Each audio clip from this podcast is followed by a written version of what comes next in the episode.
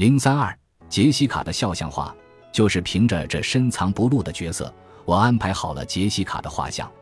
没想到满女那双猥琐的手，竟是一双精于素描的巧手，省去了我到处找画家的麻烦。绘画安排在周三晚上，就在图书馆里进行。我准备了一些绘画用品：粗纹纸，有贵的，也有便宜的；彩色铅笔和炭笔，一块漂亮的三角形橡皮擦。完全符合国际人体工程学会制定的标准。在等待杰西卡现身的时候，满女告诉我，她的绘画经验主要来自纹身图案。她尤其擅长画骷髅头，还说很期待这次的作品画一个有皮肤的骷髅头。万事俱备，只欠杰西卡。我甚至开始怀疑，她不会是临时反悔了吧？约定时间已经过去了几分钟，我看到执勤的狱警向馆外的某人示意。原来杰西卡一直躲在走廊里，在那里徘徊，紧张的不敢进来。当杰西卡走进来时，像往常一样，聚集在前台的囚犯全都目瞪口呆地盯着他。看什么看？他虚张声势地说，走到前台的尾部，挤进墙壁和书架之间的缝隙中。他们在看什么？这再明显不过了。当然了，杰西卡并没有换一张脸，像在监狱里搞起整容的行当。这难度还是很高的，不过他却精心打扮了一番，显然用了不少违禁的化妆品。他那齐肩的头发，平时老爱打结，总是披散开来，今天却特意洗过，向上梳成一个俏皮蓬松的小发髻，恰到好处的用一条布扎住。那条布看着像是从玉符上撕下来的。他的嘴唇和脸颊涂了红红的血，眉毛也拔得很整齐。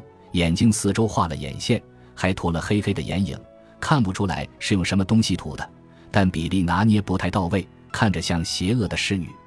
她头上插了一朵花，走近看才发现是用卡纸和亮眼的口香糖锡纸精心折成的，有点日本折纸的风格，由六个对称的大花瓣组成，像大丽花一样。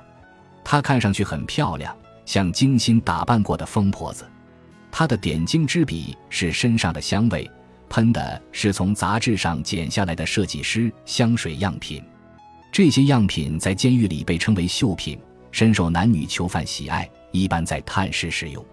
也许他希望这香气能钻进画里去，他只需要一两根漂亮的鸵鸟毛和一朵带着红斑点的白玫瑰，就可以在凡尔赛宫给勒布伦夫人当模特了。但他并不觉得高雅。别看了，他说。为了保持低调，我把他带到书架当中一个安静的角落，那里放了两张椅子，面对面摆放着，为满女做好了一切准备。看着那些新的绘画用品，满女早已跃跃欲试。两人很快就模特姿势展开了热烈的讨论。画家本人做出了示范：下巴往里收，眼睛微微往上看，眼睑半垂，嘴唇微张，一张诱惑的杂志封面，想都别想。杰西卡说：“她坐了下来，整理了一下妆容。我看着还可以吗？你看着美极了，宝贝。”满女说：“这是件大事，不是吗？”杰西卡对我说：“当然是。”我说：“我建议她侧过身去，想象自己正在凝视窗外。她觉得太做作，坚持目视前方，面带微笑。我告诉她，只有拍块照时才需要笑得很开心。”但他坚持要摆出那样的表情，他坐正身体，又整理了下妆容，将双手合握放在大腿上，露出十分喜庆的笑容，仿佛今天是圣诞节。画了十分钟后，他的嘴唇开始发抖，颈部肌肉变得酸痛，笑容变得狰狞。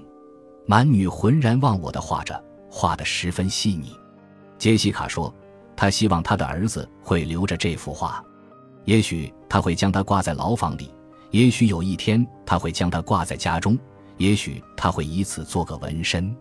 蛮女叫他闭嘴别动。